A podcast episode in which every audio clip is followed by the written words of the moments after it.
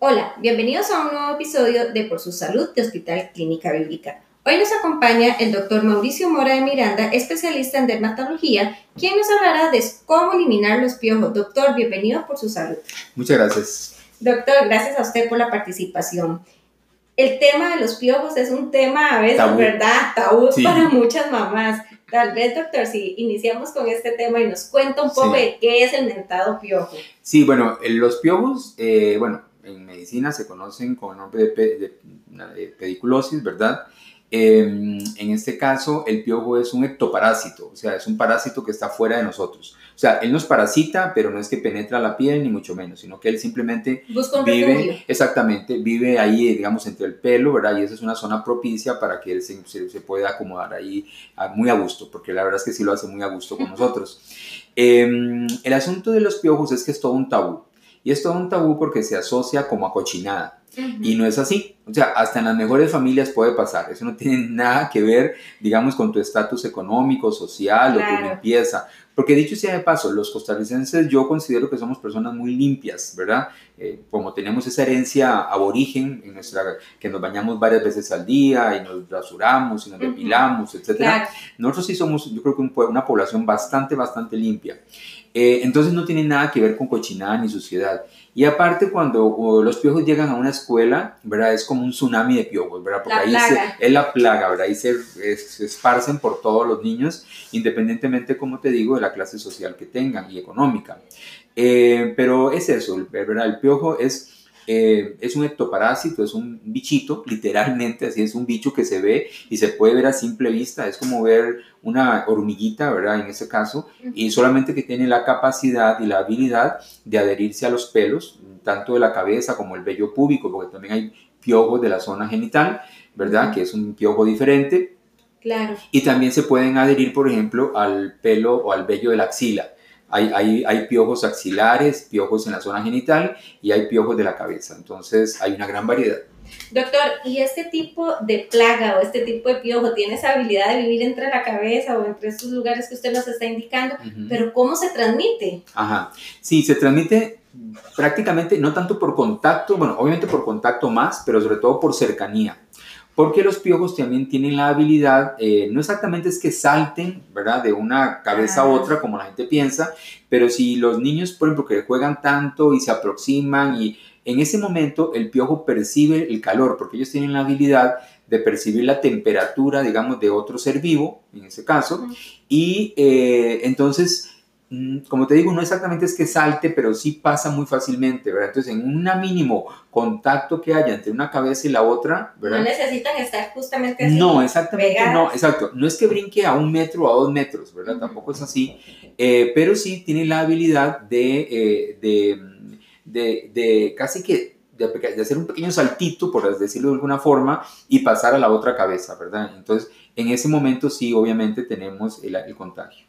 Doctor, esto viene desde hace muchísimos años. Sí, no, los, sí, los piojos son parte de nuestra vida desde los primeros, los principios de los tiempos, ¿verdad? Son ectoparásitos que son, digamos, súper comunes con nosotros. Son de nunca acabar. De nunca acabar, exactamente. Doctor, hay niños que todos los años tienen piojos, porque es que a veces se dice que unos son más dulces que otros. ¿Es por este calor que usted no está mencionando? Sí, fíjate que en, en dermatología particularmente nosotros sí creemos en eso de que hay gente dulce para algo.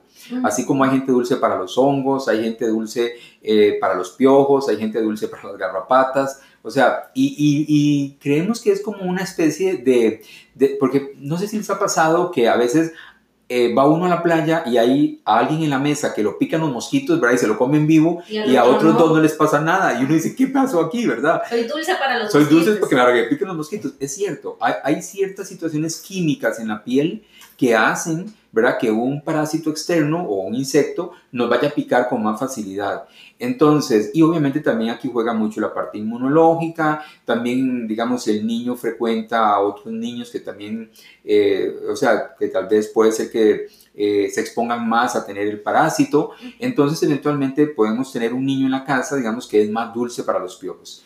El concepto no es nada científico, pero sí sabemos que hay un factor ahí que juega, digamos, en... Eh, importante. Importante que juega eso. Doctor, hay un mito que dicen que eh, las cabezas más limpias son donde habita el piojo. Esto es cierto, usted me lo está desmintiendo hace un rato. No, en realidad no. En realidad, fíjate que no no, no implica tanto porque al piojo no le interesa que la cabeza esté sucia o limpia.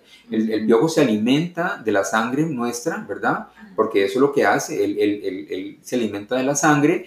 Entonces, tengamos caspa o tengamos seborrea o nos lavemos una vez por semana o todos los días, si nos llegaron los piojos, nos llegaron. O sea, eso no va a determinar que una persona se infecte más que otra. Entonces, no, miras que no. Lo que sí tal vez es interesante que a los piojos les gusta vivir mucho en la parte de atrás de la cabeza.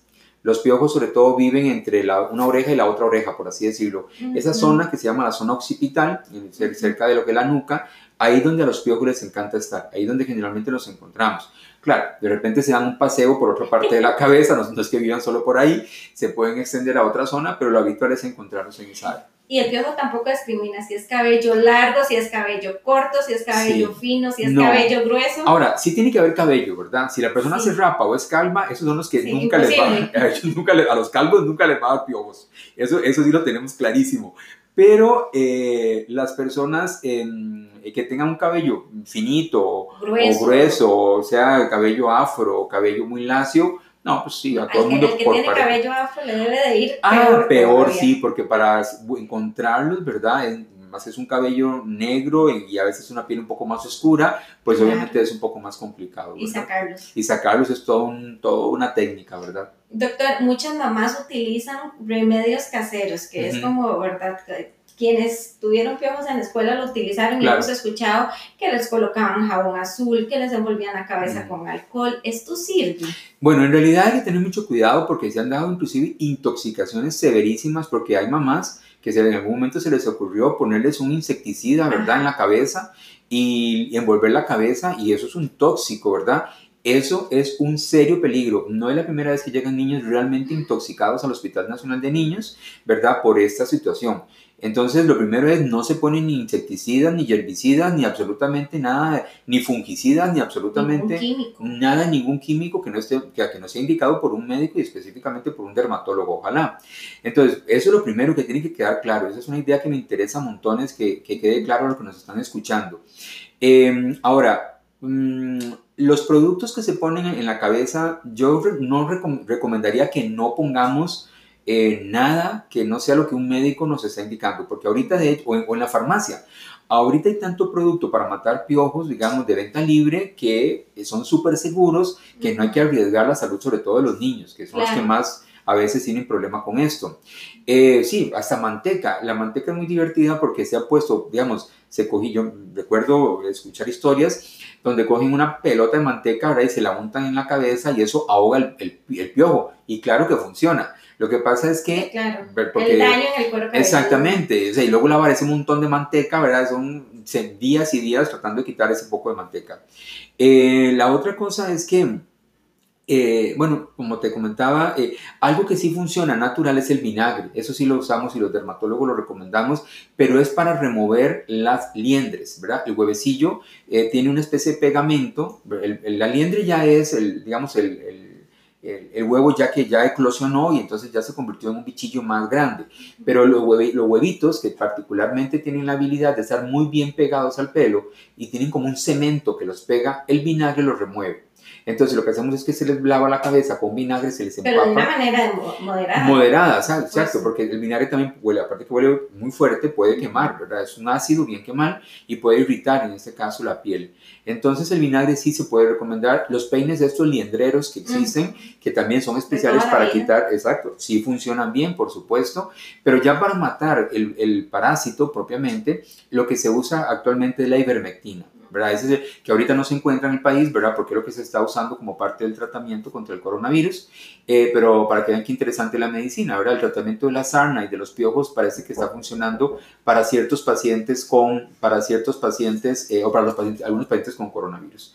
Entonces, em, la ivermectina eh, es un producto, digamos, que es tomado o se puede usar también en forma de champú y funciona de maravilla. Claro, todo esto recomendado bajo la Sí, siempre recomendado por un dermatólogo, exactamente, ¿verdad?